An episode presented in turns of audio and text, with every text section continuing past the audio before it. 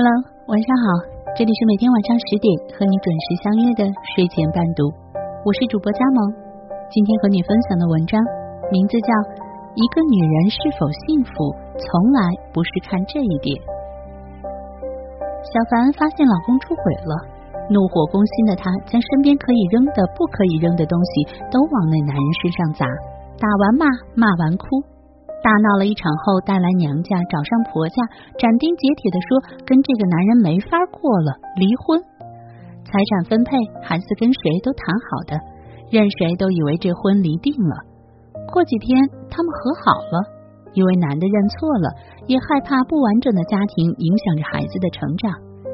不久，小凡发现老公跟小三藕断丝连，争执又再起，离婚又再提，然后没有下文了。”离婚的资本，小凡不是没有，国企单位，不错的收入，不错的外貌，不错的家境，但面对渣男却迟迟狠不下心去离婚。或者说狠话谁都会，但想付诸行动需要足够的胆量和勇气。后来面对老公时不时的在外偷情，小凡开始习惯睁只眼闭只眼。他想，一个女人有着一个完整的家庭，总比失婚的好。偶尔在朋友圈看见他发一家三口的照片，怎么也想不到其乐融融的背后是千疮百孔的婚姻。为什么要这样自欺欺人呢？他说，婚姻里都已经过得不好了，不能让别人看见他过得那么悲惨。就这样，慢慢的，他在自己的婚姻里活成了皇帝新装里的人物，唯独不是那个孩子。在世俗的眼光里，女人的幸福里必须住着一个男人，要不就是不幸。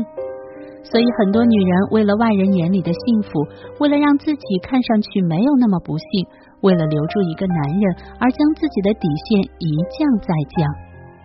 软弱没人呵护没关系，自己学会坚强；委屈没人理解没关系，自己学会隐忍；辛苦没人体会没关系。自己学会彪悍，爱没人给了没关系，能在一起就行了。不能在一起了呢，会不会以死相逼？前几天看到一个新闻，老公出轨，妻子携女欲跳楼自杀。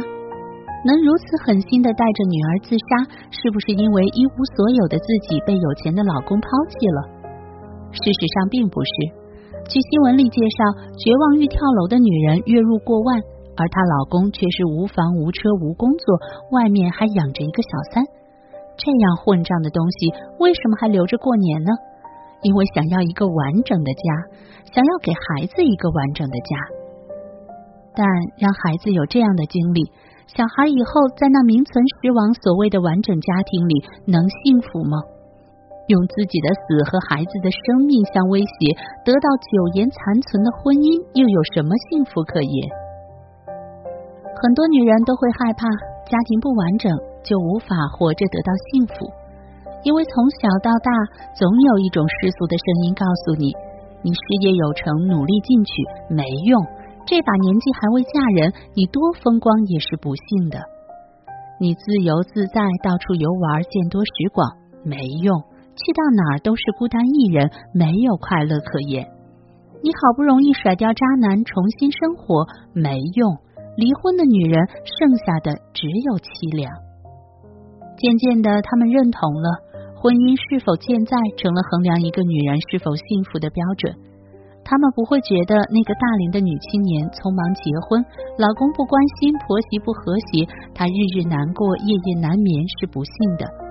相反，如她迟迟未婚，即使事业有成，依然自得，依然有人惋惜，这把年纪还未结婚。多好也是不幸的，他们也不会认为那个女人常年需要忍受着好赌的老公不断欠债是让人看不起的。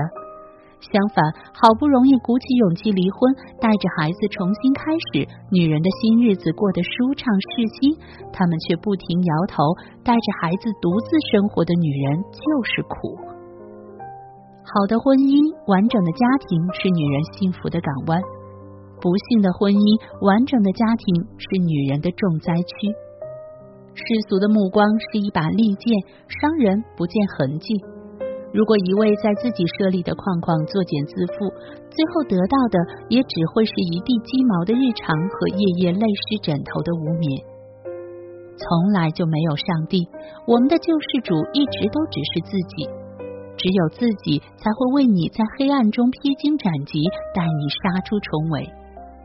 如果在一家庭里日日以泪洗面，天天歇斯底里，这样维持着苟延残存的婚姻，完整也是破碎的、不幸的。